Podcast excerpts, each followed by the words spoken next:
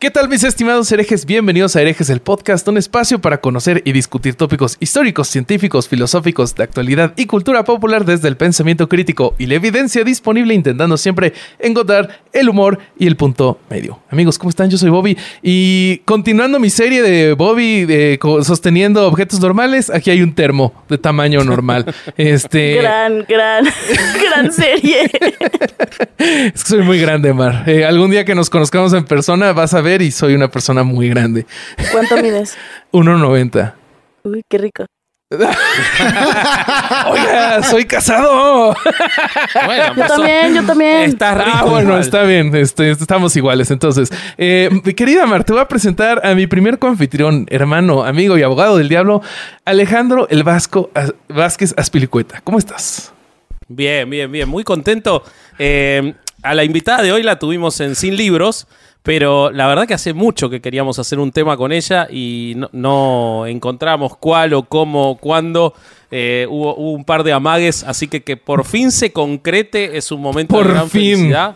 Sí. Estoy un poco preocupado porque me gustó mucho el tema que vamos a hablar hoy y hay una máxima infalible en herejes que la, la afirmó alguna vez el Corsario y que Sí. no falla, que es que cuando nos gusta mucho un tema no lo escucha nadie. Así que espero que hoy, espero que hoy se rompa con, con este... Es hoy, es hoy, Vasco. Sí, hoy es el día en el que se rompe. Así que bueno, seguí con las presentaciones. Eh, claro que sí, querido Vasco. Te voy a presentar al vaso rojo de esta borrachera llamada Herejes, el podcast. Alejandro, el Corsario Durán Eraña. Esa presentación me la mandó Denis Luján. ¿Cómo estás, Ok. Corsario? Muchas gracias, Denis. ¿Qué onda? ¿Cómo están? A toda madre. Eh, yo con un chingo de calor, güey. No sé si ustedes están igual, pero aquí hace un chingo de calor desde hace como dos días. Depende, porque yo soy chilango y para mí hace calor a los 28 Bueno, sí. grados. Sí, sí, ya sé. este, pero a toda madre, cabrón, esperando empezar este tema que la verdad creo que tiene mucho de dónde, de dónde sacarle jugo. Es correcto. po- podemos abarcar varias cosas y creo que el tema que nos trae Mar de, de cómo funciona para ella, cómo qué es para ella esto, se me hace que va a ser muy enriquecedor. Así que, pues vamos para darle para adelante. Eh, vamos a darle para adelante, correcto, Corsario. Eh, y bueno, ahora sí, nuestra invitada, usted la conoce como Dama G. Eh, ahorita eh, acaba de estrenar su más reciente podcast que es Como por. ¿Cómo por? Es correcto. Eh, y nosotros, para, para nosotros, es nuestra amiga Mar. ¿Cómo estás? Hola, ¿qué tal? Muchas gracias por tenerme aquí. Muchas gracias por invitarme. La verdad es que la, la vez pasada me la pasé increíble. Fue una gran conversación, entonces estoy muy contenta de estar aquí de nuevo. Yes, nosotros Qué estamos igual de contentos y emocionados. Eh, y bueno, si quieren ya para empezar el tema, eh, nuestro querido Vasco nos iba a dar un, un marco de hacia dónde vamos a taclear esto que es el arte sacro. Sí, sí, Bobby, porque, a ver, les voy a contar un poquito la génesis, y creo que es una, una palabra muy adecuada para el arte sacro, de este, de este episodio. Yo estaba viendo las stories de, de Mar, que las veo siempre porque me divierte mucho, y me sorprendió, creo que era en su mudanza de Michoacán a la Ciudad de México, en la que mostró una gigantesca colección de arte religioso medieval, bizantino, arte sacro, alguno modificado, alguno original, tiene algunas cosas por ahí que seguro iremos viendo en el curso del episodio. Qué emoción. unas piezas, Pero- Ya, piezas eh, sí, sí, sí, ya vimos Y- una y- previa y está buenísimo. Sí, sí, está buenísimo. Y entonces le escribí, porque charlamos este, habitualmente, y me dijo que, le, que, que tenía una, una relación muy emocional con eso. Ahora, ahora lo va a contar ella. Y a mí lo que me pasa es que, ya lo he dicho muchas veces, pero mi madre es este, artista plástica y profesora de historia de arte, y a ella le encanta el arte medieval, el arte bizantino, y a mí siempre me generó rechazo, me generaba mucha incomodidad. No es un arte que me guste, me genera sensaciones muy poderosas, pero negativas. Y entonces ver a alguien a quien le genera sensaciones poderosas, pero positivas o de atracción, Y desde el ateísmo, desde el agnosticismo. Exactamente, Sí, sí, sí. exactamente. O sea, lo visual. Pero me hizo pensar en, claro, para eso están hechas, para generar sensaciones. Entonces dije, ¿por qué no lo estudiamos? Porque evidentemente nada de esto es accidental, ni lo que me pasa a mí, ni lo que le pasa a Mar, ni lo que le ha pasado a millones de personas en la construcción de la imagen del cristianismo, que es de lo que vamos a hablar hoy. Entonces la idea es conversar sobre cómo surgió este arte, pero sobre todo para qué, qué ocurría y qué sigue ocurriendo, porque creo que no hay ninguna persona que pueda negar, sea creyente, o sea atea, o sea de otra religión, que cuando entra en una iglesia, sobre todo en una iglesia barroca, en una iglesia rococó, algo le pasa, algo te pasa en el cuerpo. Y eso me parece que es súper interesante porque no es accidental. Entonces creo que estudiar de dónde viene este arte nos va a dar una idea de eh, los efectos que tiene en, en, las personas. Así que bueno, nada, eh, si te parece Bobby, es todo tuyo. Eh, bueno, vamos a darle para adelante. Eh, yo creo que lo, con lo que hay que empezar y que es algo que a mí me costó entender porque a diferencia de ustedes dos, yo soy un completo neófito de las artes plásticas. Yo no sé nada, eh, es algo que no he estudiado, entonces en este episodio aprendí bastante. Eh, obviamente... Obviamente, si ustedes eh, ven que estoy metiendo la pata, por favor, corríjanme. Y, y si tienen algo que compartir, adelante. Eh, miren, me encontré del Sacrosantum Concilium, que del eh, Concilio Vaticano II, el siguiente texto sobre el arte religioso. El arte religioso y el arte sacro son actividades de las más nobles del ingenio humano. Están relacionadas con la infinita belleza de Dios que de alguna manera intentan expresar con el fin último de orientar santamente los hombres hacia Dios. La Santa Madre Iglesia ha buscado siempre sus servicios principalmente para que las cosas eh, destinadas. Ay, perdón, me estoy trabando horrible. Uh, me perdí. No, me reía de los gestos de mar, ¿eh? O sea, estaba haciendo. Pero siempre siempre reacciono a lo que está diciendo la persona histriónica. Sí, sí, sí. sí, sí. No, ni siquiera te estoy viendo, yo estoy intentando leer. pues les repito. la Santa Madre Iglesia ha buscado siempre sus servicios principalmente para que las cosas destinadas al culto sagrado fueran en verdad dignas, decorosas y bellas, signos y símbolos de las realidades celestiales. Más aún, la iglesia actúa como árbitro de las mismas, buscando siempre que estén de acuerdo con la fe, la piedad y las leyes religiosas tradicionales para ser consideradas aptas para el uso sagrado. ¿Cómo ven lo que opina el Concilio Vaticano II? Como que desde aquí... Estamos se... hablando de la década del 60 del siglo sí. XX, que mantenían esas reglas. No estamos hablando del medioevo. Sí, Bueno, pues, esto es súper reciente. Obviamente van a autochuparse el pito, ¿no? O sea, van a decir, güey, claro que sí, lo que hacemos es lo mejor, somos la mejor institución. Sí, sí, sí, sí, sí. Sí, no Eh, había ningún chico alrededor y se tuvieron que autochupar. Este, Con mucho asco, yo Oh, creo. qué horrible, Vasco. Pero bueno, algo, algo que me llamó la atención y es algo que yo no conocía, es que eh, dentro de, de esta parte del Sacro Santum Concilium se hace la diferenciación entre el arte sacro y el arte religioso. Como que el arte sacro eh, está hecho con el fin de adorar los aspectos más benditos de la religión. El Sacrosantum Concilium pone el arte sacro por encima del religioso. Eh, por- o sea, tanto por ser litúrgico, ¿no? es correcto, co- querido Corsario. O sea, eh, por eso hay ciertas imágenes, y eh, seguro Mar sabe más de esto, que se repiten y se repiten, ¿no? Como la de el nacimiento de, de Cristo o la crucifixión, pero son estas imágenes que podemos ver una y otra vez. Mientras que el arte religioso es solo para que un artista pueda demostrar su devoción.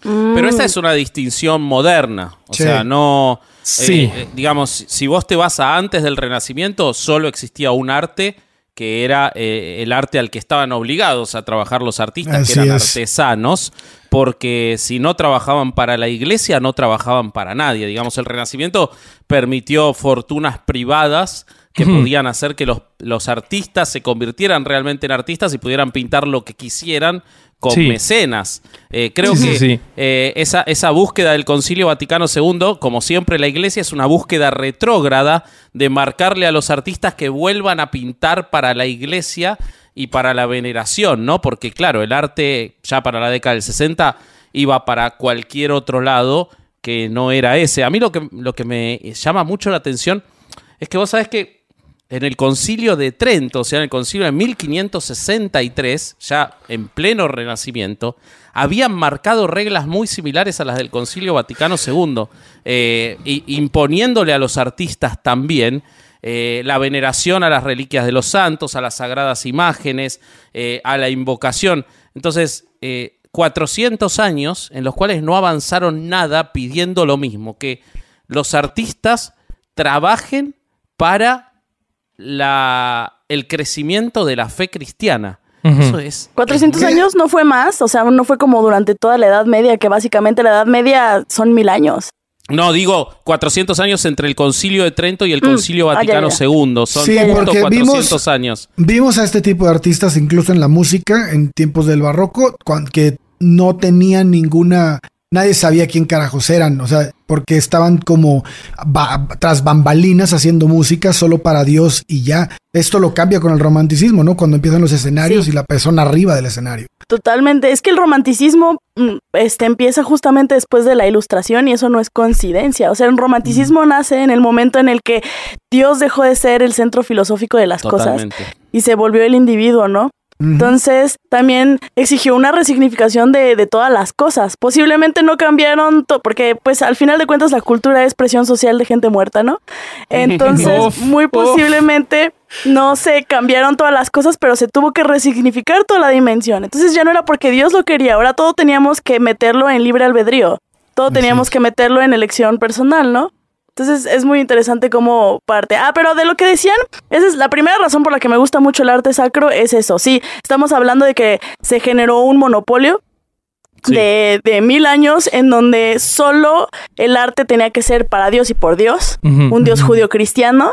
Y está culero que haya sido el origen de, de, o sea, que haya sido un monopolio de esa manera, pero al mismo tiempo a la hora de voltear al arte sacro yo veo mil años de historia haya sido como haya sido, haya sido atravesado por una obligación, estamos diciendo que son mil años de los maestros, los meros meros, los artesanos, porque en ese entonces no eran llamados artistas, ¿no? era una expresión personal, era una expresión de devoción, pero estamos hablando de, de mil años de grandes artistas, que sea lo que sea, pues chulada, chulada lo que hicieron.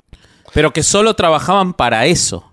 Y, y lo que vos decís es, es real y te agrego una cosa más no habría cristianismo sin las imágenes de esos artesanos, porque estamos hablando de una religión en la cual muchísimos de sus creyentes eran eh, analfabetos, como la enorme mayoría de la población, y de una religión que tenía que romper con un montón de preconceptos politeístas para pasar a una imagen monoteísta que se tenía que mostrar, valga la redundancia, en imágenes. El cristianismo solo existe por esos artesanos que solo podían trabajar para la iglesia y que probablemente no trabajaban desde su inspiración, lo cual hace más maravillosas esas obras, sino que desde los encargos, porque si no, no vivían. Entonces es increíble todo lo que hicieron. Eh, en los últimos años conocemos sus nombres, como Giotto, que, da el paso de, la época este, medieval al Renacimiento, pero hay mil años de artistas anónimos. O sea, que, que la iglesia y no es accidental, yo siento que la iglesia buscaba que el artista fuera Dios y, eh, los artesanos eran solo la mano de Dios haciendo esos cuadros, ¿no? Para, para la iglesia, ¿no? Sí, totalmente. Aparte de lo que dices es verdad, o sea, muchísimo, muchísimo del, del judio-cristianismo se resignificó por medio de las imágenes. Hay un montón de cosas que nosotros tenemos en el imaginario colectivo y en el conceptos globales que en realidad no son que provenían de la Biblia ni de los escritos ni nada, provienen del arte, o sea, desde la imagen de cómo es Satanás o sea, eso, eso lo crearon los, los artistas. La idea de que la, la, la fruta de la discordia era una manzana también proviene de los artistas. Todas las imágenes, todo eso es bien loco cómo resignificaron tanto que terminaron modificando la palabra sagrada. Y viene pues de un montón de sincretismo también, ¿no? Total. Dándole una realidad también. Eso es, eh, justo, eh, justo el arte era, un, eh, era justo ese punto de juxtaposición en donde se creaba el sincretismo. Por ejemplo, la imagen del diablo. La imagen del diablo era este dios que era el dios de las ofrendas, que era un macho cabrío. Y dijeron, claro, porque todo lo que relaciona a la fertilidad es una cosa de, de, Satán. Entonces, resignificaron un dios, no me acuerdo en este momento cómo se llamaba, pero macho cabrío, Satán.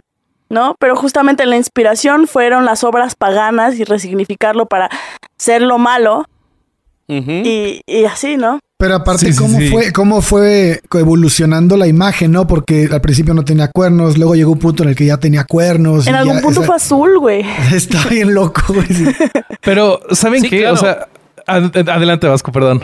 No, iba, iba, iba a agregar antes de que, de que vayas a la parte que me parece buenísima de todo el sincretismo, eh, no solo la imagen del diablo, el propio Cristo que todos imaginamos europeo, Guapísimo. rubio, hermoso, de ojos azules, eh, con dorado, siempre el dorado, porque el dorado ya venía del, de- y eso es lo, lo toman de Bizancio los, los europeos centrales, el dorado representaba la pureza, lo sagrado, por eso, por eso toda, toda esa arte está llena de dorado. No es accidental. De hecho, Es era la muy luz, caro el ¿no? dorado. Es su- Claro. súper simbólico el dorado. Súper simbólico. Y construyeron un Jesús que no tenía nada de judío. no Ahorita te voy a platicar nada. de esa construcción. Es Pero una es cosa. espectacular.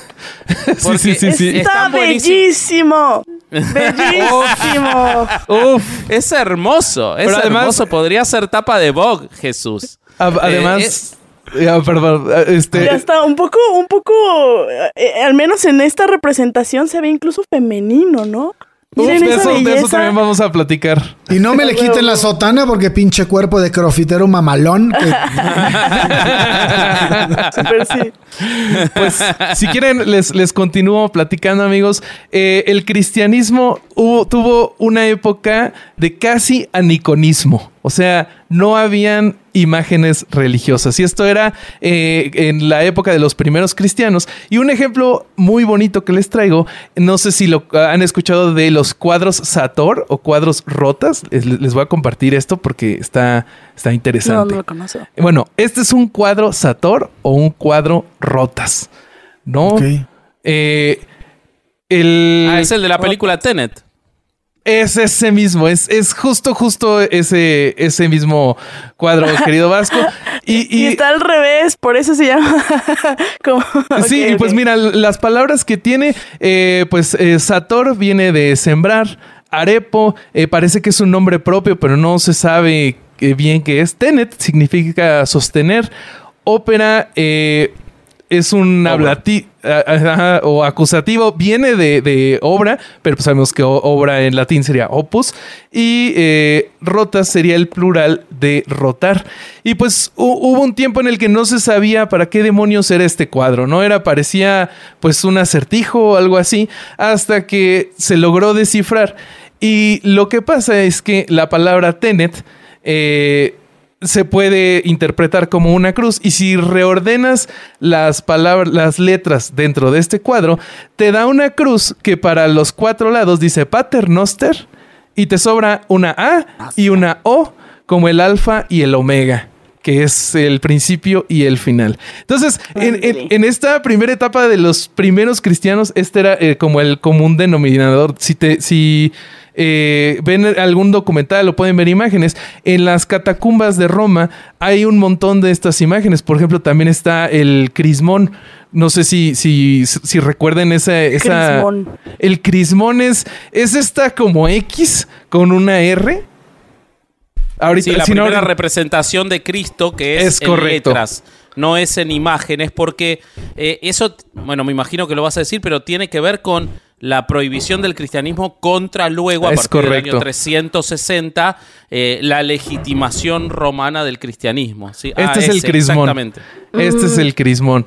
Entonces, eh, esta fue, justo como dice Vasco, esta es la primera vez que, se representa a Jesucristo, pero igual de una manera anicónica. Estas son una combinación de las letras griegas Ji y Ro. eh, porque en griego era Cristos, ¿no? Y así se, se escribía. Eh, si se fijan, eh, ya más adelante en el medievo, hay halos de- del mismo Cristo que están hechos de un crismón. Entonces, de ahí, de ahí, de esta parte es de donde vienen. Otra, otro de los símbolos Oh, que Cristo se usaban. en Cristo, Sí, Cristoception. sí, sí, ok. Cristoception. Y, y bueno. ves el pescadito que usan los cristianos. Eh, encontré un dato de que cuando dos cristianos se encontraban en, en- en Roma, uno dibujaba la curvita de abajo y si el otro también era cristiano, dibujaba la curvita de arriba y se formaba, formaba el pescadito y así sabían que eran cristianos. Ah. Como así, como así. No mames. Como hacer el corazón. Sí, sí, ándale así, pero, pero pescadito cristiano. y, de ahí, y de ahí derecho al circo, ro- de ahí al circo romano, ¿no? Sí, sí, Era un de ahí- espía que hacía la parte de arriba de manera sistemática y se lo llevaba al circo. ¿Cómo que andan dibujando pescaditos? Vénganse, hijos de la chingada. Pues esto fue evolucionando, queridos amigos, y eh, los primeros cristianos comenzaron a crear sus primeras imágenes. Y una de esas primeras imágenes fue la imagen de Jonás. No sé si recuerden a este santo, pero eh, es- él fue eh, tragado por una Sí, ballena. el de la ballena. El primer Exacto. Pinocho. El primer Pinocho, sí. No sé si Porque Pinocho fue o hecho de diferentes palos. No, no es cierto. No, no, no, espérate. Pues miren, él, él es tragado por una ballena, permanece dentro de la ballena tres días y después él sale y eh, emerge como un hombre más sabio. Entonces los cristianos dijeron, "Mm, tres días estando fuera del mundo y regresa de una mejor forma. Esta es una forma perfecta de retratar a Cristo o hacer una escultura de Cristo sin necesariamente tener que retratar a Cristo. Entonces, aunque estaban ocultos, eh, ya estaban empezando a, a- a- a tener imágenes de Cristo sin Entonces, esto el pececito, el pececito, la imagen del pececito es por la ballena.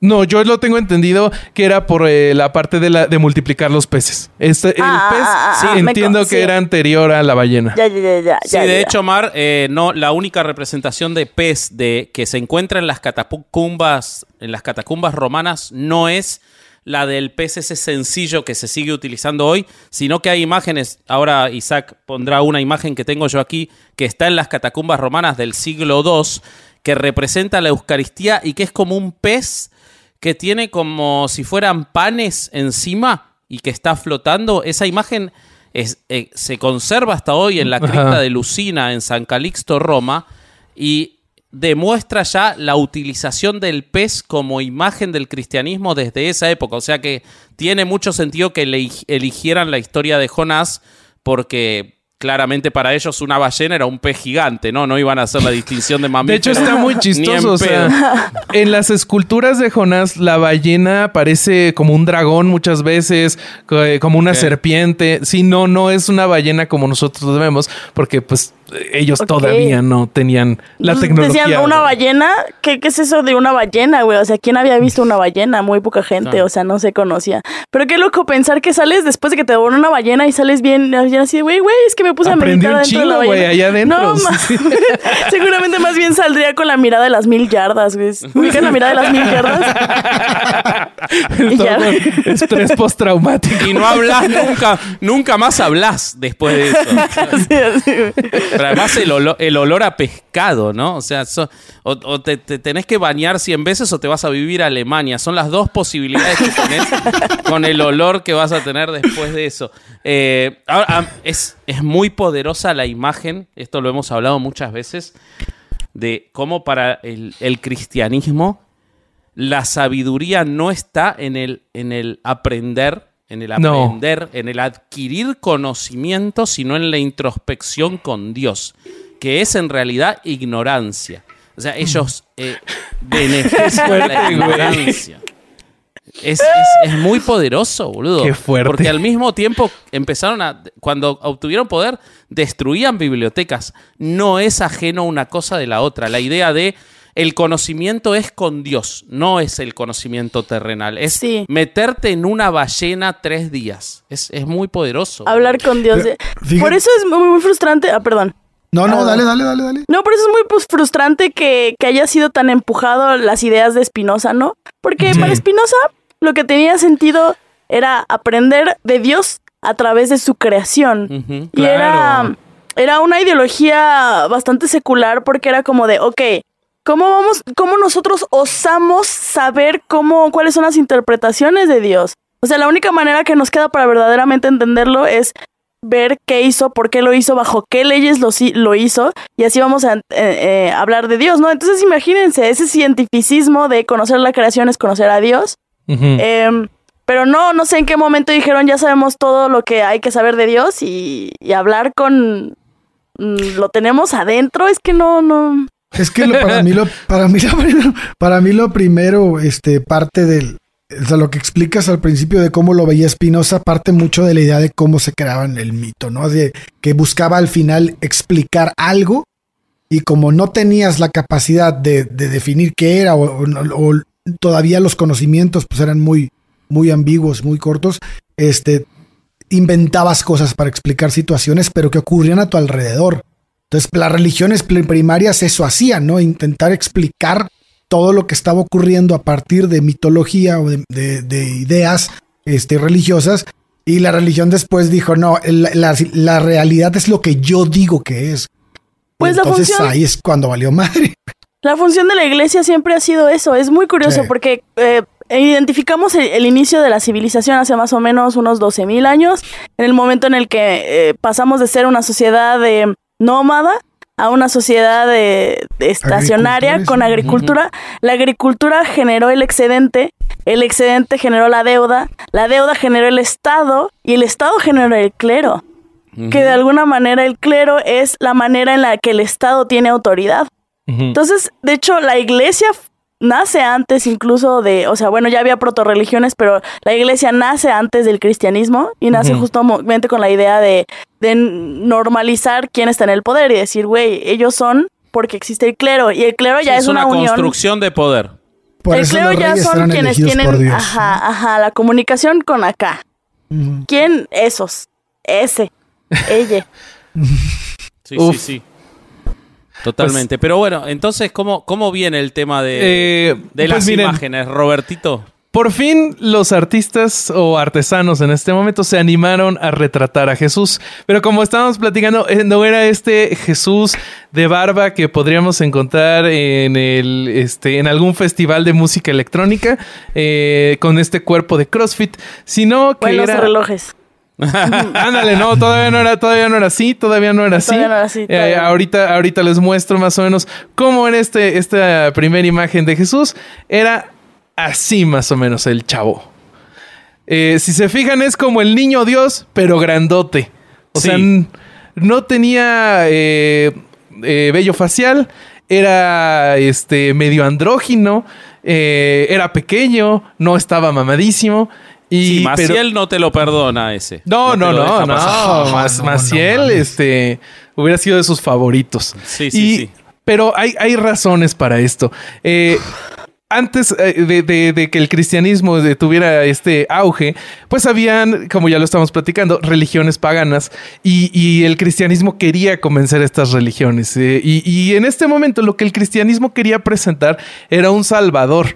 No, to- todavía no quería esta imagen que, de sufrimiento, no necesitaba generar culpa, necesitaba presentar una alternativa. Entonces los, artistas artesanos dijeron, eh, a ver, ¿a quién podemos, a quién es el más guapo? De, de todo este panteón que ya hemos estado trabajando tantos años, pues el más guapo es Apolo, el dios este, del sol porque es joven, bello. Hay, hay, este, muchas imágenes ya de, de esta, este, de este dios. Y entonces de aquí sacaron a las primeras imágenes de Jesús. Incluso del dios Apolo se robaron el halo de luz que, que se pone alrededor de las cabezas de, de los santos para reflejar la santidad. Apolo es una de esas primeras imágenes que ya tenía un halo de luz. Entonces, ese se lo dan a Jesus Christ. Además, por esto de que necesitaban convencer a los paganos de que se unieran a la religión, la gran mayoría de imágenes que podemos encontrar en este periodo de tiempo de eh, del cristianismo no es del, del nacimiento ni de la pasión de Cristo como podemos encontrar ahora, sino son imágenes de Jesucristo haciendo milagros y algo que está muy chistoso es que literalmente Jesús sale haciendo milagros con una varita mágica.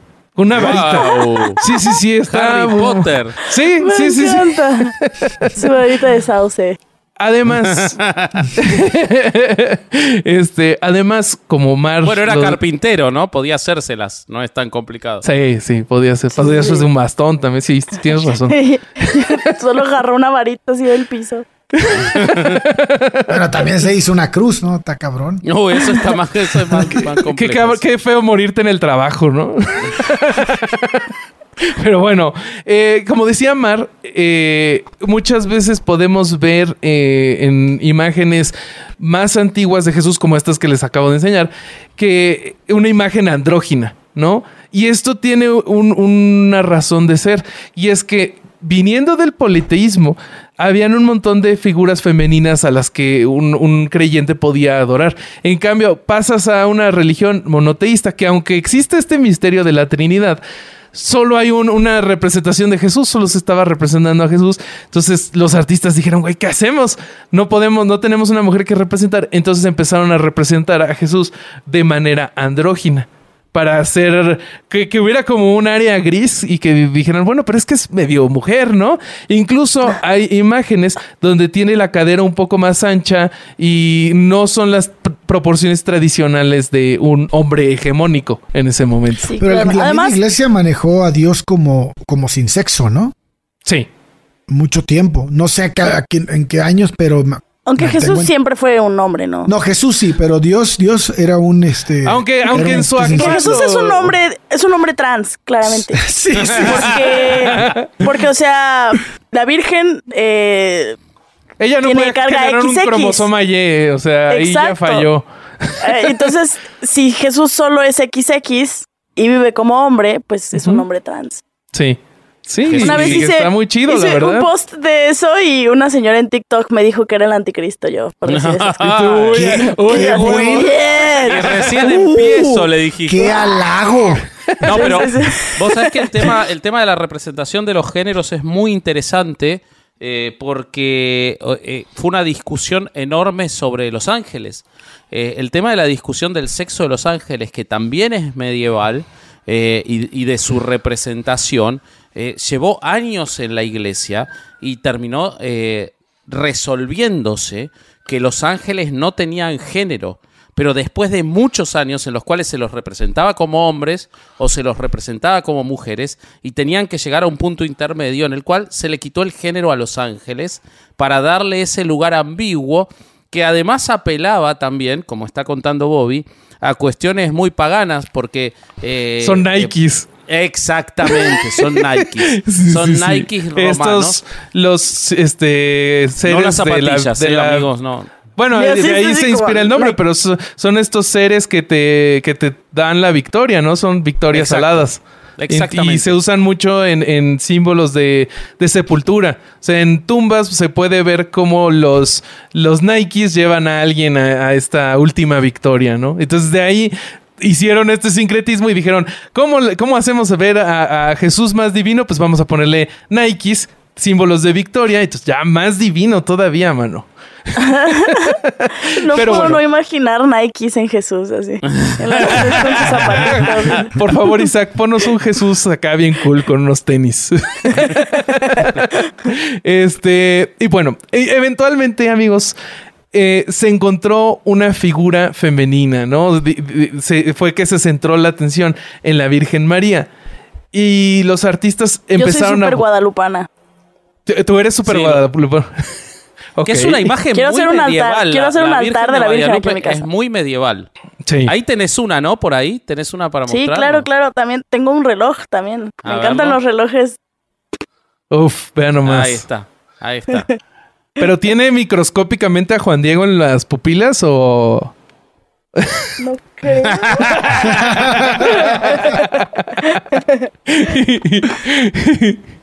Pues eh, eh, eh, aquí lo que pasó es que los artistas de nuevo eh, se pusieron a, a buscar en diferentes panteones a qué diosa podían usar para representar a María.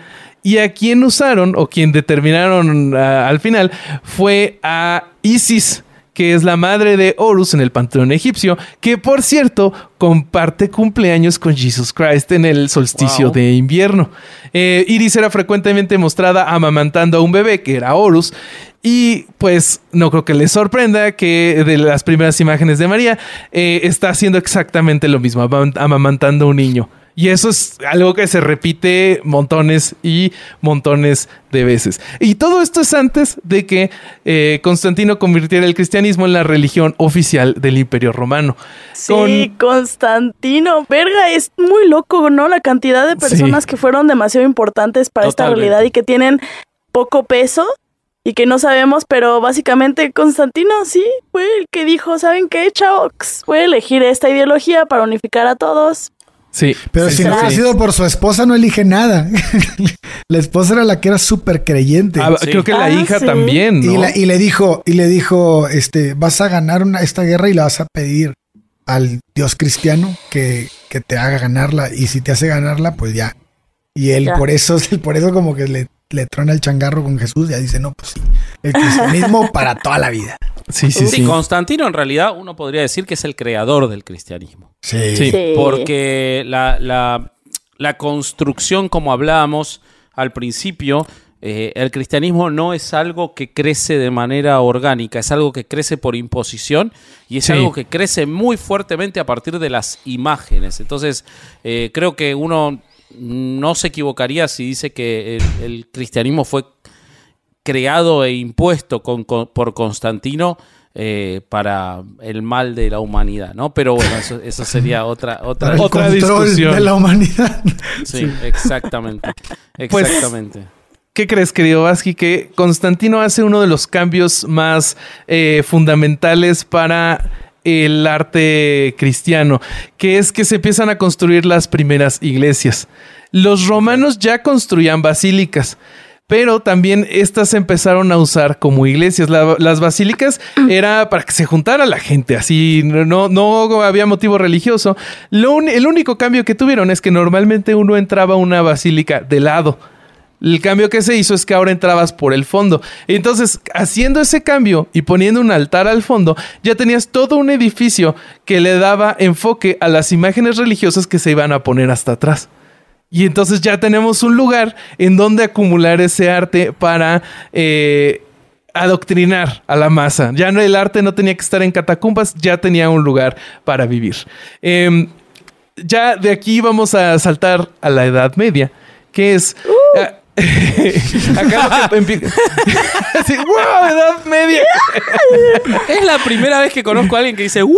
Edad media.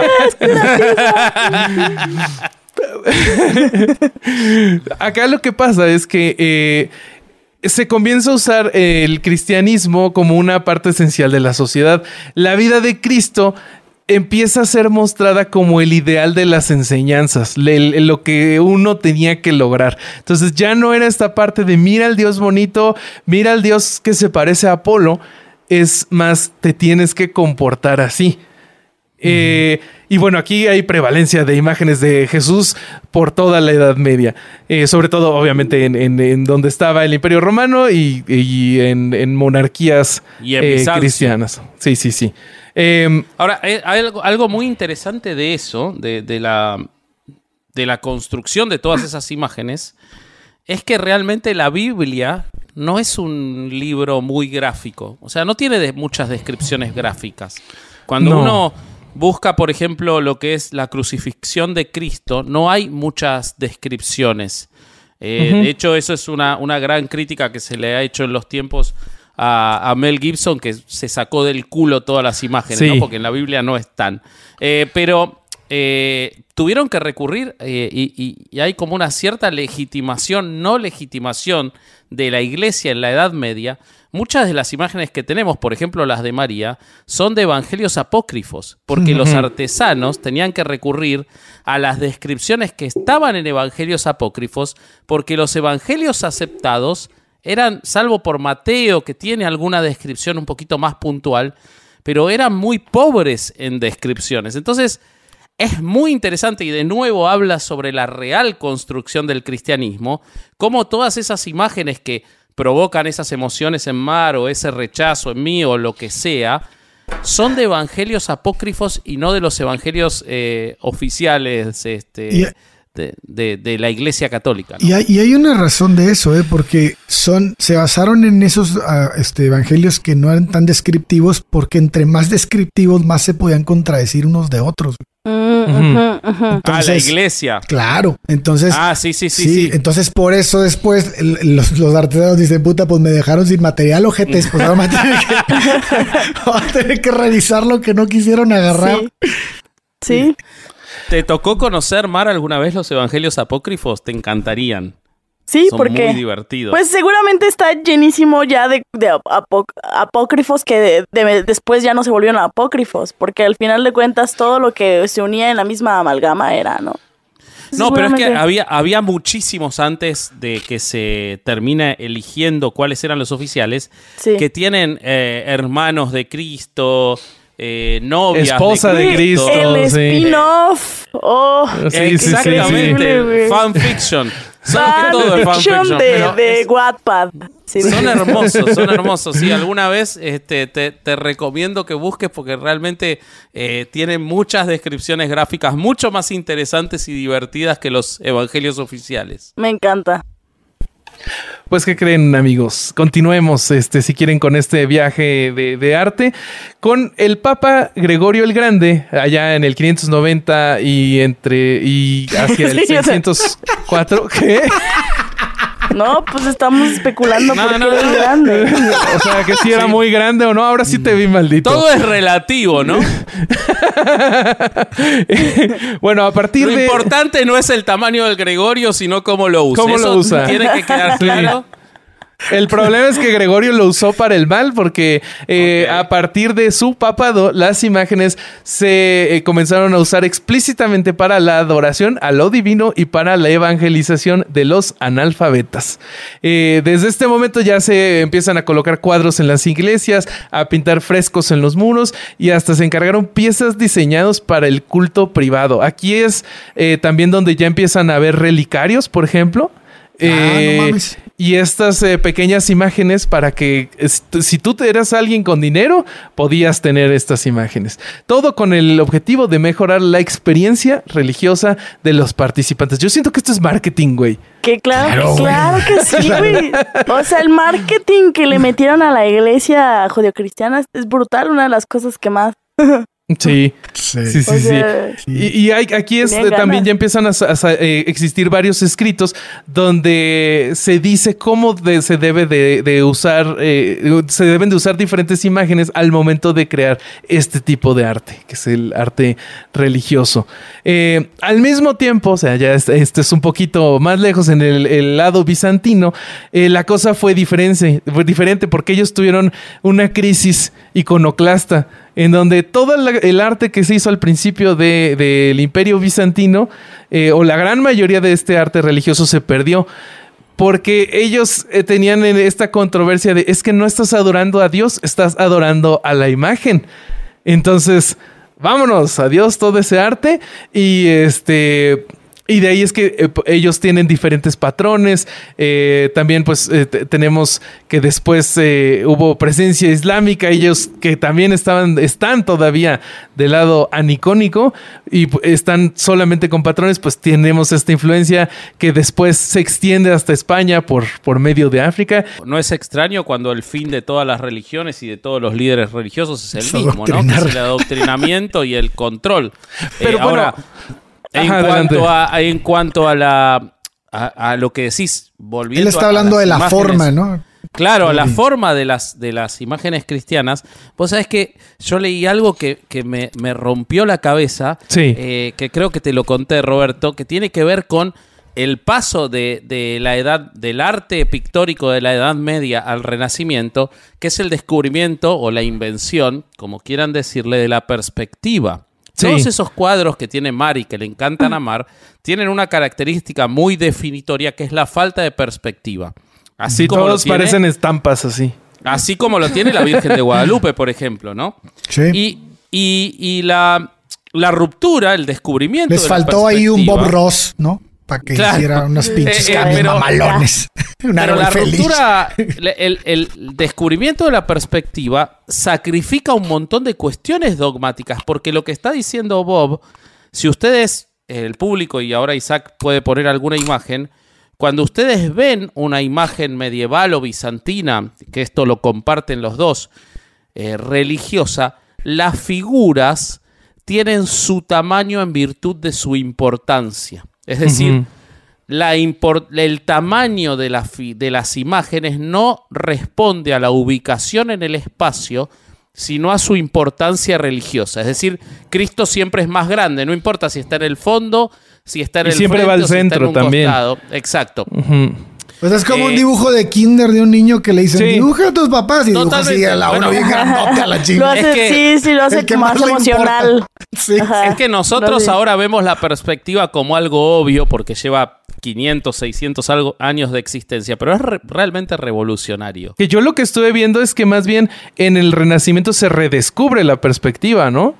O sea, ¿existía en arte pictórico anterior? Me parece que con los griegos ya existía y se redescubre. Ah, eso yo no, bueno, no importa, digamos, no, no es información que yo encontré. Yo encontré, digamos, de hecho, quién está bien identificado quién fue el que la describió y escribió cómo tenía que ser.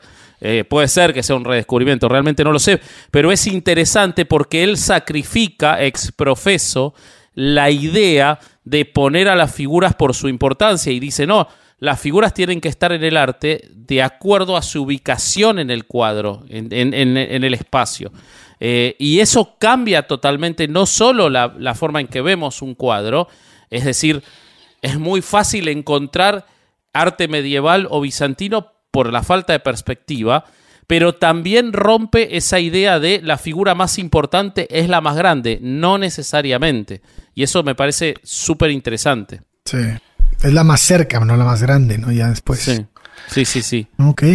Bueno, algo, algo como decía Vasco eh, hace rato, con el Renacimiento cambian un montón de cosas en el, en el arte religioso y el arte sacro. Y una de las cosas principales que cambia es que ya existían los mecenas, ¿no? Y entonces ya las piezas se hacían entre eh, eh, o los, factores que, contribuían a cómo se hacía una pieza era el criterio del artista, su habilidad, eh, las costumbres sobre, sobre las imágenes, lo que decía la iglesia y lo que pedía el mecenas, porque el, mecenas pues tenía chance de decir, oye, píntame una crucifixión.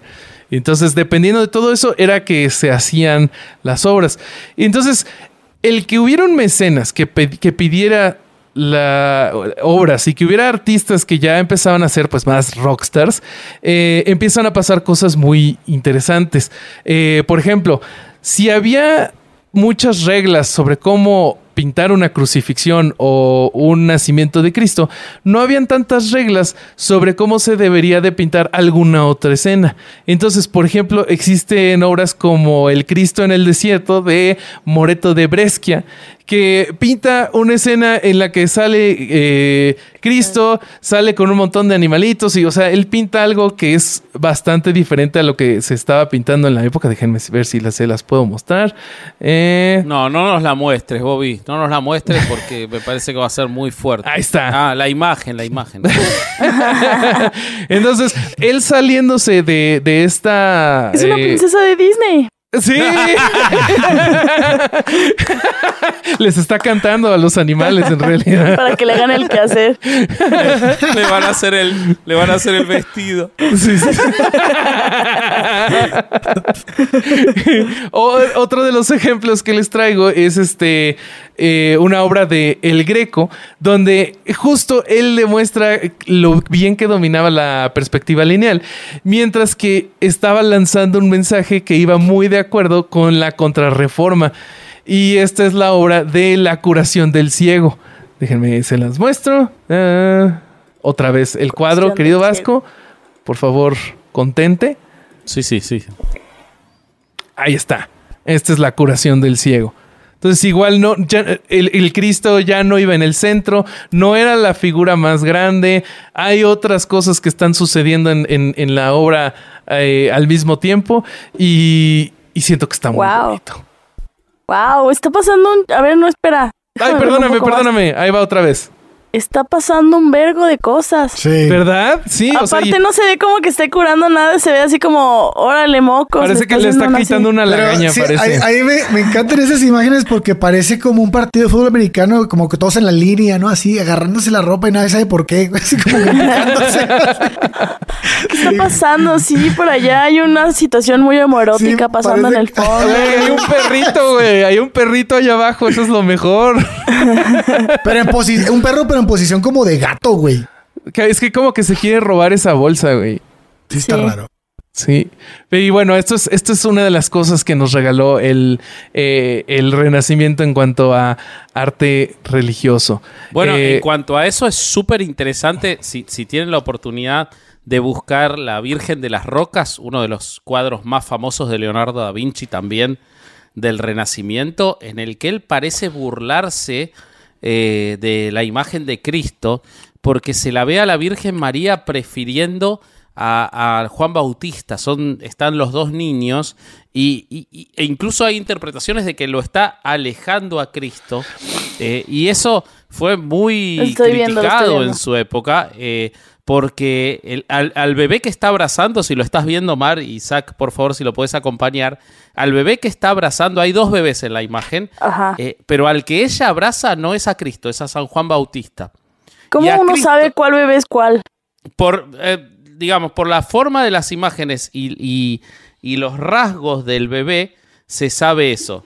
O sea, los estudiosos del arte saben eso. Entonces, es muy interesante cómo ella le está sacando, o sea, la mano, ¿ven la mano en- del otro bebé que se quiere levantar? Y ella le está bajando la mano. Dicen que eso está como empujando a Jesús o incluso hay quienes dicen que le está, lo está golpeando. Y todo eso que hizo eh, Da Vinci, que lo hizo para un mecenas, eh, es, fue para su época muy revolucionario porque era la primera vez en la que Cristo no solo no estaba en el centro, sino que estaba siendo expresamente desplazado Sí. en una imagen en pos de otros de otras figuras. Todo eso pudo ocurrir gracias al Renacimiento, ¿no? Y gracias a que Leonardo estaba re loco también. Sí, sí, sí, sí, totalmente. Y pues bueno, si quieren, este, ¿por qué no pasamos a, a- a la parte de nuestra invitada? Cuéntanos, o sea, ¿a ti qué te, qué te pasa con, con el arte eh, religioso, Sacro. Mar? O sea, ¿cómo, cómo te ha este, impactado? ¿Tienes algún periodo favorito? Cuéntanos todo. ¿Y cómo haces para dormir con todas esas imágenes? Ahí viéndote. Primero que nada, sí, eh, contexto, me encanta el arte sacro, tengo una cantidad brutal de arte sacro en mi casa y todavía quiero más, he estado coleccionando más desde que llegué aquí a la Ya ciudad. sabemos qué regalarte entonces. Sí, sí, sí. Eh, en Facebook he estado comprando, lo quiero poner en el techo. Por ejemplo, mi baño principal lo quiero llenar de cristos. Completamente de cristos. Wow. así, Wow. todo, todo, todo el Se baño me hace un genial proyecto. Tengo aquí algunas piezas que me gustaría mostrarles. Por me favor, encanta la. Virgen de Guadalupe, me encanta. Aquí tengo la Virgen es de mis cosas favoritas del mundo mundial. La Virgen me fascina. La de Guadalupe, ¿no? Supongo que, Sí, por sí, lo que nos decías hace rato. Guadalupe. Aquí tenemos una pieza sincrética totalmente porque estamos hablando de que de que Tonatzin era la Tonatzin que era como la la madre, la representante de la madre tierra y así y llegaron ella a ella la veneraban en el Tepeyac y entonces dijeron eh, sáquese de aquí y pues hicieron el sincretismo, ¿no? Entonces las juntaron y ahora pues esta esta era una deidad. Dicen que México posiblemente es más guadalupano que cristiano. Sí. Hay to- de hecho, todavía hay alza de guadalupanos, mientras que el cristianismo va a la baja. Wow. Entonces, Wow. es, es muy Sí. loco cómo, cómo este país es sumamente guadalupano, más guadalupano que cristiano. Y me encanta. Y les voy a contar por qué me encanta y por qué quiero hacerle un altar aquí a la Virgen. Tengo un espacio en donde quiero hacer un altar, pero así como con lucecitas y foquitos y, y flores y todo. Ok. Entonces, mi camino hacia el amor al arte sacro empieza con el terror al arte sacro. Cuando yo era niña, Yo recuerdo ese video, en ese fue el primer video que te vi. sí, a huevo, el de Dios no existe. Sí. Pues ese es mi contexto. Yo, yo vengo de una familia atea. A mí me, me bautizaron porque mi papá dijo, ah, pues que tenga todas las herramientas de burocracia que necesita si es que lo necesita. Pero, o sea, a mí no me explicaron que Jesús era mi compa. A mí no me dijeron que era mi amigo, a mí no me dijeron que sangraba por mí, a mí nadie me dijo que ese güey era mm, el güey. Entonces, para mí, Cristo era el coco. O sea, todas las personas tenemos una figura, bueno, yo creo que muchas personas tenemos una figura que nos daba terror, así en la infancia. Te decían el coco, el robachicos, quien fuera, alguien que viste en la televisión, para mí era Jesús. Y por, por ejemplo, para muchos de nosotros era el diablo, que los que sí nos dijeron que Jesús era nuestro amigo, el diablo era el malo. Yo Pero no de- recuerdo haber pensado en el diablo nunca en toda mi infancia. Ajá. O sea, ni una sola vez. Recuerdo que la gente decía, pero yo decía, pues ah, están hablando de un ser así mitológico. No recuerdo haberle tenido miedo al diablo jamás. Sí. Yo le tenía terror. Pero es, eso que dices es como, yo me identifico mucho a pesar de yo venir de una familia hipercatólica. No, Pero es ¿en que- serio? pero no, es no que- sabía. Pero, pero es que mi, mi abuela y mi bisabuela y mi mamá y todo el mundo tenía la, tiene la casa, o tenía, bueno, mi bisabuela tenía, mi mamá la tiene, llena de cosas religiosas. Y Como tú sabes iglesia que, barroca, la verdad. Tú sabes que un- en un momento las imágenes era, estaban hechas para producir miedo. Entonces tenían un Jesús en el pasillo, en la casa de mamá, y yo creo que yo pasaba por el pasillo para ir al cuarto de mamá y me pegaba hacia la pared para meterme Wow. al cuarto porque me daba culo si me daba pa- verlo. No mames. Y, y es que eso Da que culo. dices que te daba miedo es que al final están, son, son figuras de control. Te hacen como, te, te lo enseñan para que, te- justo para que te dé culo. O sea, es eso. Pero imagínate si además de que te lo hacen para que te dé culo, pero tú no entiendes, tú no entiendes nada de la dimensión de Jesús, o sea, todavía no tienes como la información o la carga de agradecer su existencia, sino todo es súper solo control. O sea, yo solo veía, o sea, veía un hombre sangrando, veía un hombre mm, mutilado, mancillado, golpeado en, en- en la sala de las señoras. Como encontraron o sea- videos no algo así, ¿no? Así de con Sí, mucho impacto, o sea, ¿no? Eh, es- está, está muy gore, o sea, Sí. una imagen de Jesús es así, es, es como pesado, entonces Sí. yo le tenía terror, yo creo, no sé muy bien, no recuerdo muy bien qué tanto yo sabía de Jesús, no lo recuerdo bien, pero supongo que sabía de ma- eh, suficiente porque muchísimos de mis pesadillas involucraban a Jesús. Y una de mis Ok. grandes pesadillas fue haber soñado que mi papá era Jesús y que por lo tanto tenía que morirse. Wow. Entonces me acuerdo haberle llamado en la mañana y decirle, oh, papá, todo está bien. Así, me, pensé que eras Jesús y que te tenías que morir. O sea, yo tenía pesadillas con Cristo, pesadillas. Entonces, parte de mi amor por el arte sacro es justamente la resignificación del trauma. O sea, completamente sí viene en la resignificación del trauma. Pero al mismo tiempo también quiero decirles una cosa. A mí me gusta eh, las figuras. O sea, me gusta em, los íconos. Entonces en mi casa no solo hay arte sacro. O sea, en mi casa tenemos a la Santa Muerte. En mi Uf. casa tengo a todos los santos. En, en mi casa tenemos a Malverde, por supuesto, a San Te tengo Simón. que regalar un, un, Un gauchito, Gil. y una difunta correa. Es la, es la figura encanta. más este, representativa del arte, de, perdón, de, de, del- de la creencia pagana de la Argentina, el gauchito Gil. Me encanta. Sí, Sí, sí, sí, sí, sí, te voy a necesito. Sí, conseguir sí, uno. claro que claro que conozco al Ah, gaucho. ok. Pero perfecto. pero no lo tengo y me encantaría. Me Listo, encanta. Es que uno. aparte Te lo Yo- cambio por la Santa Muerte. este le perteneció a un drug lord, a un capo de la droga. Todos Wow. mis, de hecho mis figuras así las que tengo de Malverde y de San Simón eran de un sujeto de, de un capo de la droga y por eso está más cañón porque en algún punto este sí significó Sí lo Sí. utilizaron para el, para el fin que fue creado, sí. Ajá. El contexto es que yo no creo en, en, en muchas cosas. La verdad, soy, soy determinista blanda, no creo en el libre albedrío, no creo en los horóscopos, So. no creo en. O sea, pero, pero sí, porque creo en las historias. O sea, por ejemplo, la analogía es: yo no, por ejemplo, eh, yo no creo en lo paranormal, ¿no? Es un ejemplo. Pero sí, Sí. creo en lo paranormal porque es una categoría lingüística, ¿no?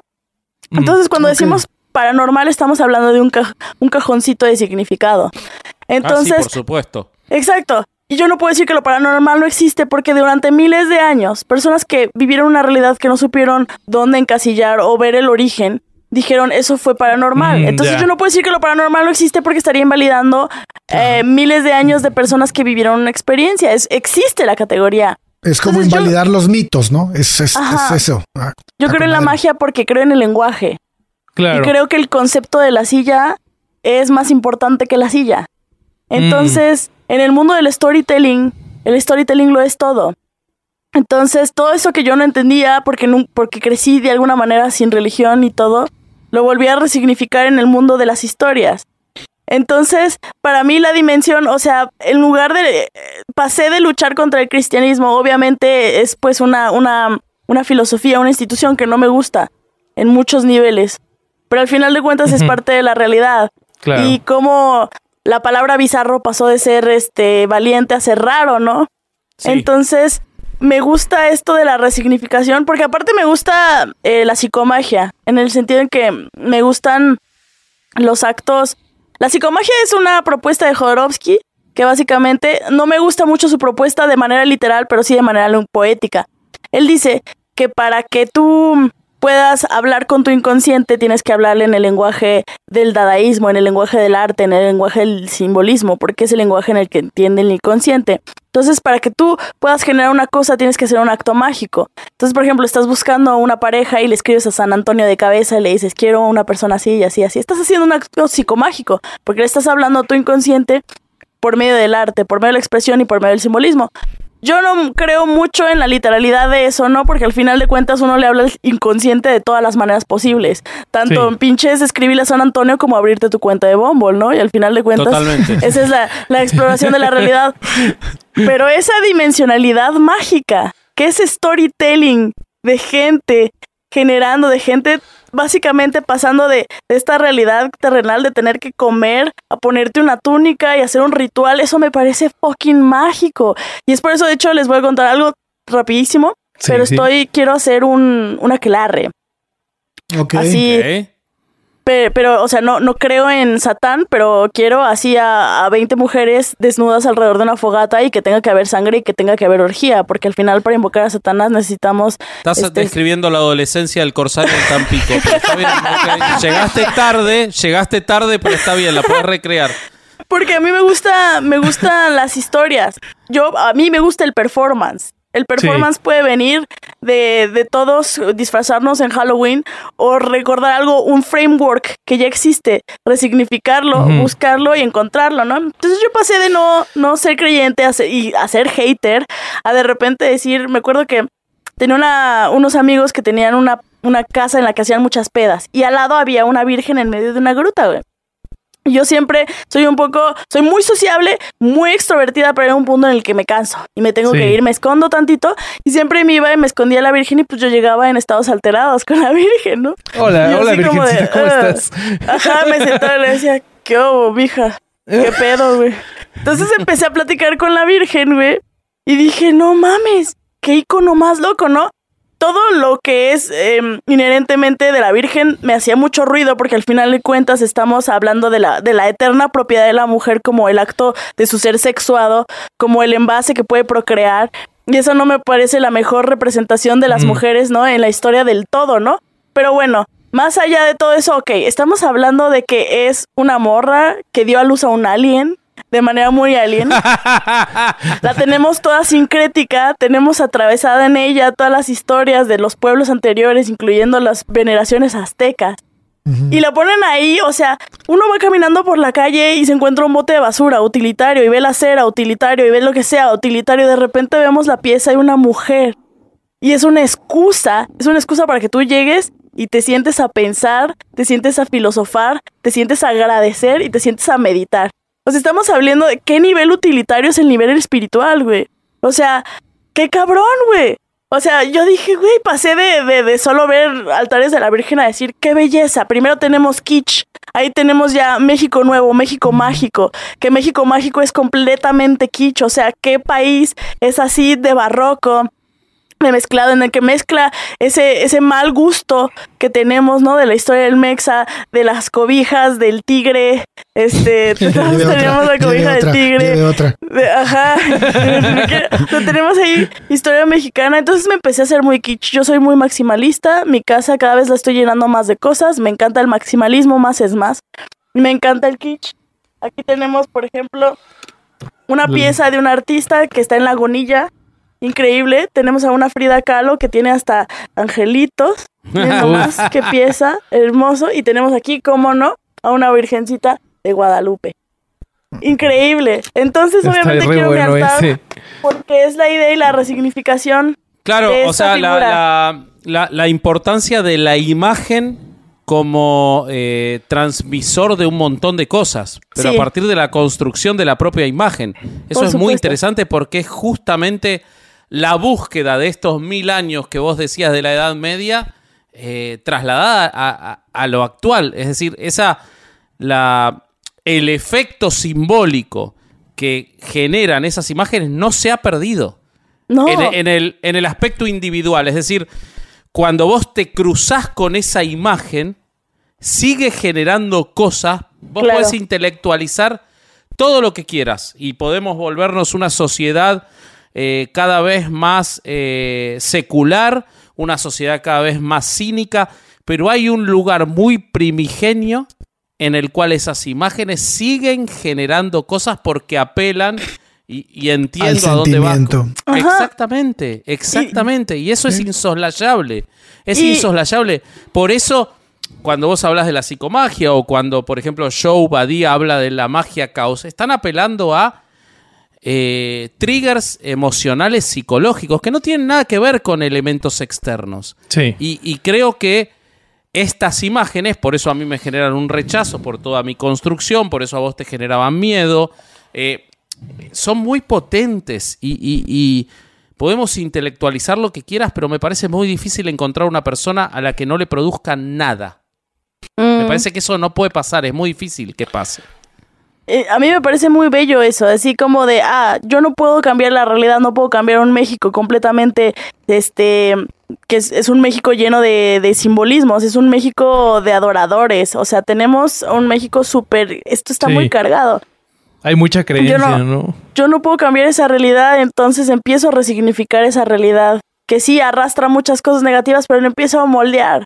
Y empiezo a agarrar mi propio significado de la magia y empiezo a generar, y por eso también tengo a, a- voy a empezar a coleccionar arte modificado y tengo algunas piezas. A ver. Eh, esta, por ejemplo, yo la hice. A ver. Esto ya es um, pues una resignificación. Eh, Uf. tenemos aquí Está buenísimo. que Barbie, o sea, Barbie, ¿qué personaje? Estamos mezclando el pop con, con la historia. De hecho, ahorita acabo de comprar unas piezas que voy a recoger la próxima semana de una morra que también mezcla como arte sacro con otros conceptos pop. Y voy a empezar a, o sea, me gusta también, me gusta dejar el arte sacro así sin modificarlo por todo eso, pero voy a empezar a, a- a entrar en esta dimensión artística. Barbie, Barbie hace todo. Barbie es Oye, y- Barbie y- es profesora. Obviamente Barbie puede ¿no? ser profeta. Barbie crucificada este, Es algo que no había hecho. Que Ajá. teniendo en cuenta que Mattel creó la Ouija, ¿no? Podría ser hasta Hasbro, oficial Hasbro. esa Ah, perdón, Hasbro, claro, ahí me equivoqué. Y Mattel es el creó de la Bar- Ouija. Ah, hay Sí, sí, una sí, sí, sí. competencia ahí. claro, sí, sí, sí. no, No, podés Hellmans, llamar- Hellmans. No podés llamar a, a- a- a Barbie con, con la Ouija. Qué lástima, qué lástima. Oye, pero y, y pu- y pura curiosidad, Mar. ¿Ya nombraste esta pieza? Ah, mm, no, Uf. no, así nombre, no. ah, in Barbie. eh, tendría que ser algo así como latino, in Barbie, epa, tremendo, algo así, güey. Está bella, así. está muy bella. Sí, me quedó linda, ¿no? Y hasta le hice una coronita de espinas. Miren, le hice su halo y una coronita de espinas. Y, y pues así está clavado. Tiene su sangrecilla. Uf. La, la clavamos. Líbranos del mal.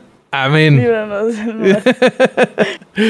Entonces me, me- me gusta mucho de todas esas piezas. Entonces, básicamente, en, en resumen muy grande, tenemos eso: la resignificación de mi trauma, el sincretismo, el kitsch mexicano, em, el maximalismo y mil años de historia. Sí. Entonces, ese es en resumidas cuentas, porque me gusta mucho la dimensión, cómo pasé de, de detestarlo, de ser hater, a decir, pues ya está. Es la saga literaria más famosa de todos los tiempos, llena de spin-offs. Vamos a agarrar eso y vamos a encontrarle la parte estética. Pero es, esas- que es que sí, el, el significado que tienen ese tipo de, de ese tipo de arte es muy grande. Yo me acuerdo que la última la última vez que nos vimos, Mar, fuimos a un este, bueno, tuvimos un evento aquí en, en México, bueno, en Ciudad de México, pero antes fuimos a Guadalajara a, a saber a leyendas legendarias. A y este, y, y cuando íbamos, cuando íbamos en el centro, nos, nos metimos a una iglesia, a una iglesia en Guadalajara. Y, y la verdad es que, bueno, yo no sé que, yo estoy, creo que sé que, que sintieron ellos, porque es muy parecido a lo que sentí yo, pero es impresionante cuando ves la arquitectura y cuando Sí, ves siempre. todo. O sea, por más que no seas creyente, por más que no, no puedes evitar tener ese sentimiento de wow, qué pedo, en Sí. dónde chingados estoy. Y, y cuando ves las, las esculturas, este, los cuadros, incluso las cruces, los altares, todo, es cómo el hombre, bueno, cómo el ser humano puede dedicarle tanto tiempo y ser tan minucioso en algo que, que era intangible, o sea, que, que lo volvió tangible después de, de, de significarlo, ¿no? De darle esa fuerza y toda esa, esa, este, pues el sentimiento que te produce. A mí me parece increíble. Y las iglesias, por ejemplo, de San Luis, yo entraba nada más a ver cómo estaban hechos los santos. Estos con chingo de, de flechas y la madre, ¿no? Así. es, es, a mí me parece increíble. Y igual la música eh, del barroco se me hace algo. Es, mucha gente dice que Mozart es el mejor músico que ha existido. Para mí es Bach. O sea, él- es, es lo que él hizo se me hace una También voto locura. por Bach, Una locura. Es este. por entonces- sobre Mozart. Sí, sí, ¿verdad? Ahí este, todo, todo eso a mí me genera mucho, mucho sentimiento a pesar de, de ser ateo. O sea, no, creo que no tiene nada que ver, ¿no? El, el arte te evoca otras cosas y, y está muy chingón que lo podamos valorar y que lo podamos, este, eh, pues aceptar como lo que es, ¿no? La, es el espejo de las personas, ¿no? El, del artista. Y es parte de la historia de la humanidad, ¿no? Sí, claro. Total. Es parte y es construcción de la historia de la humanidad. Es muy difícil pensar eh, al ser humano eh, en la cultura que vos quieras sin su arte.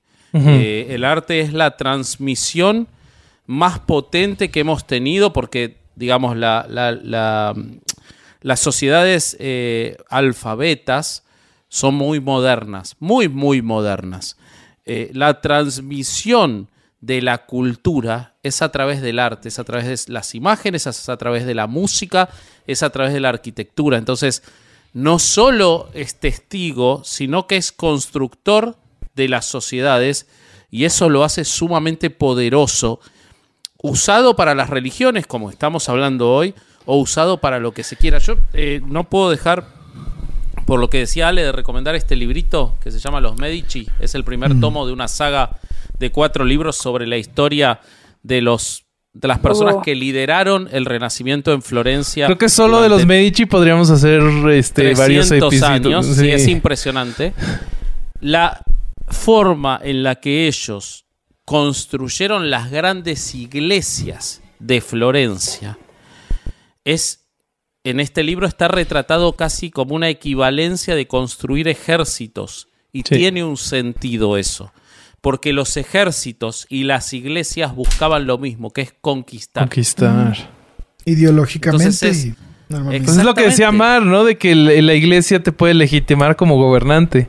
Sí, Totalmente, claro. es súper Sí, claro. poderoso y te pone en lugar del el mecenas. El mecenas existió siempre, solo que el mecenas privado lo que nos dio es artistas privados y entonces los conocemos. Y dio otra libertad, entre, entre comillas, pero, pero sí existió. Entonces es eh, súper interesante y no puedo dejar de recomendarlo porque creo que da una visión de, eh, del arte que nos llega hasta hoy. Por ejemplo, en la arquitectura tiene mucho que ver con eso, con la religión. Eh, Hmm. y, y eso es muy poderoso. Por lo que decía Ale, no tiene nada que ver nuestras creencias, existe. Es como lo que decía Mar de, yo no puedo negar eh, lo paranormal porque lo paranormal está construido a partir de las creencias de personas. Después puede existir la evidencia del contenido, pero el contenedor existe, no hay ninguna duda. Lo mismo pasa con esto, no podemos negar la religión, podemos negar eh, y podemos discutir los fines y la utilización y por La supuesto que ontología, la filosofía. Exacto. Pero que existe y que ha dado cosas es in- indudable. Y entonces es, eso es muy poderoso. Estamos acá hablando porque existió todo eso y nuestra visión es crítica porque sabemos las consecuencias nefastas. Pero las otras están también, ¿no? Sí. Muy bien. Qué bonito episodio, amigos. Gran conclusión. La, Yo te diría la, que lo la. cierres, ¿no? Sí, sí, cerremos ya. Yo creo que en realidad yo ya no puedo agregar mucho más. Creo que solo le diría a, quienes nos escuchan que si ven algún símbolo en las, en la, en algún eh, alguna pintura, alguna escultura religiosa y les causa curiosidad, o sea, lo que sea, el brillito atrás de la cabeza, por qué San Judas tiene un cuerno, o sea, lo que sea que les cause curiosidad, búsquenle porque todos estos símbolos tienen una historia que está bien interesante y eh, se la van a pasar muy bien y se van a volver más cultos. Es lo único que. Como que la luna abajo de la Virgen de Guadalupe, que es el triunfo sobre el Ándale, Islam. sí, güey. Te digo, todos esos simbolitos, por más Sí. pequeños que parezcan, tienen una historia muy interesante y, y la van a pasar bien investigando eso. Y pues creo que creo que es todo. Es momento de, de que Mar nos cuente sus proyectos, en dónde te encontramos. Mar, cuéntanos, cuéntanos en qué andas. Hola. ¿Por qué dije hola? Si empieza. Hola, ¿Por qué otra vez, dice Mar, ¿cómo hola otra vez? Hola, buenas. Hola. Ah, yo ando ahí metida. Este, la verdad es que me había tomado medio año sabático en el que me puse a viajar por ahí. Sí. Ah, pero he decidido regresar a este mundo del influencerismo. Entonces estoy desarrollando varias series para Podimo. Ahorita acabo de sacar mi serie que se llama Como Por. Y pues estoy muy activa ahorita en todas las redes sociales. Me pueden encontrar como Dama G. Y estoy ahí generando TikToks y pues explorando mi serie. La verdad es que a ver si escuchan mi serie y me dicen qué opinan. Claro, Eh, Lo básicamente vamos a hacer. es el análisis de casos virales, surreales, desde una perspectiva sociológica, ¿no? Por ejemplo, obedece a la morsa, ¿no? ¿Se acuerdan de Claro. la Sí, sí, morsa? sí, la que salía bailando, ¿no?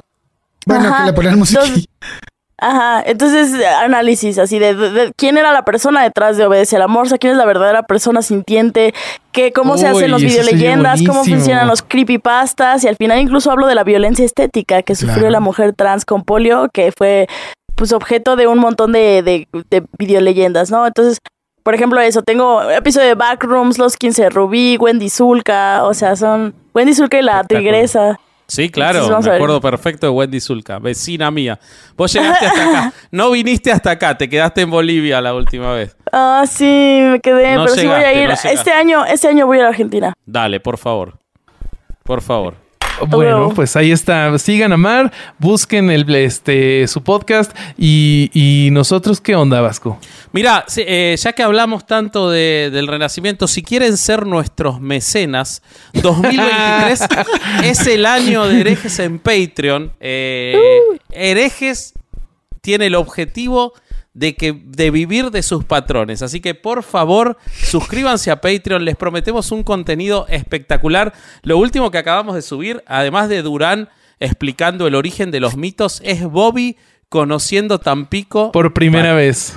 Pacheco. Eh, y, este, y está Qué buenísimo el contenido. Está buenísimo, es muy divertido. Eh, tenemos las últimas reseñas de los Oscars, de las películas eh, nominadas. Tenemos la historia de los rugbyers argentinos asesinos. En fin, todas las semanas dos contenidos como mínimo en herejes. Caro Hernández Solís, por supuesto, todas las semanas, cada 15 días con nosotros. Así que suscríbanse a nuestro Patreon que no los vamos a defraudar y a nosotros nos ayuda un montón. Eh, además de eso, eh, tenemos el merch y yo soy eh, Vasco.hereje y solo quiero decir que si no se quiere quedar para siempre en herejes, la invitada sé que no, pero estaría buenísimo. Eh, Se vale soñar. Soñar no cuesta nada, di- dice el señor cara de papa. Eh, yo soy Bobby.hereje y tú, usted, señor. Soy corsario.hereje. Y este fue otro domingo de no ir a misa y escuchar herejes el podcast. Muy bien. adiós. Vámonos. Vámonos. Oigan, ¡Vámonos! vámonos. Casero Podcast se hace audio. ¡Chavos, banda! ¿Qué tal, mis estimados herejes? ¿Qué pasó? Isaac, ya tenés, ya tenés tu clip. ¿Estás listo para convertir tus mejores ideas en un negocio en línea exitoso? Te presentamos Shopify. Tal vez no lo sabías, pero nuestro podcast More Than Mamis es un negocio y lo empezamos por supuesto para desahogarnos y hablar sobre la maternidad, no para convertirnos en expertas de ventas y del e-commerce. Así que sí, necesitábamos ayuda para vender nuestro merch y poner en marcha nuestra tienda. ¿Y cómo suena con Shopify? Llegó otra venta. Shopify es la plataforma de comercio que está revolucionando millones de negocios en todo el mundo. Ya seas un emprendedor desde tu casa o desde donde sea, Shopify es la única herramienta que necesitas para iniciar, administrar y hacer crecer tu negocio sin dificultades. Con Shopify puedo gestionar pedidos, envíos y pagos desde cualquier lugar, brindándote toda la información y estadísticas de tus ventas al detalle. Regístrate para un periodo de prueba con tan solo un dólar al mes en shopify.com barra sonoro, todo en Ve a shopify.com barra sonoro para llevar tu negocio al siguiente nivel. Shopify.com barra sonoro.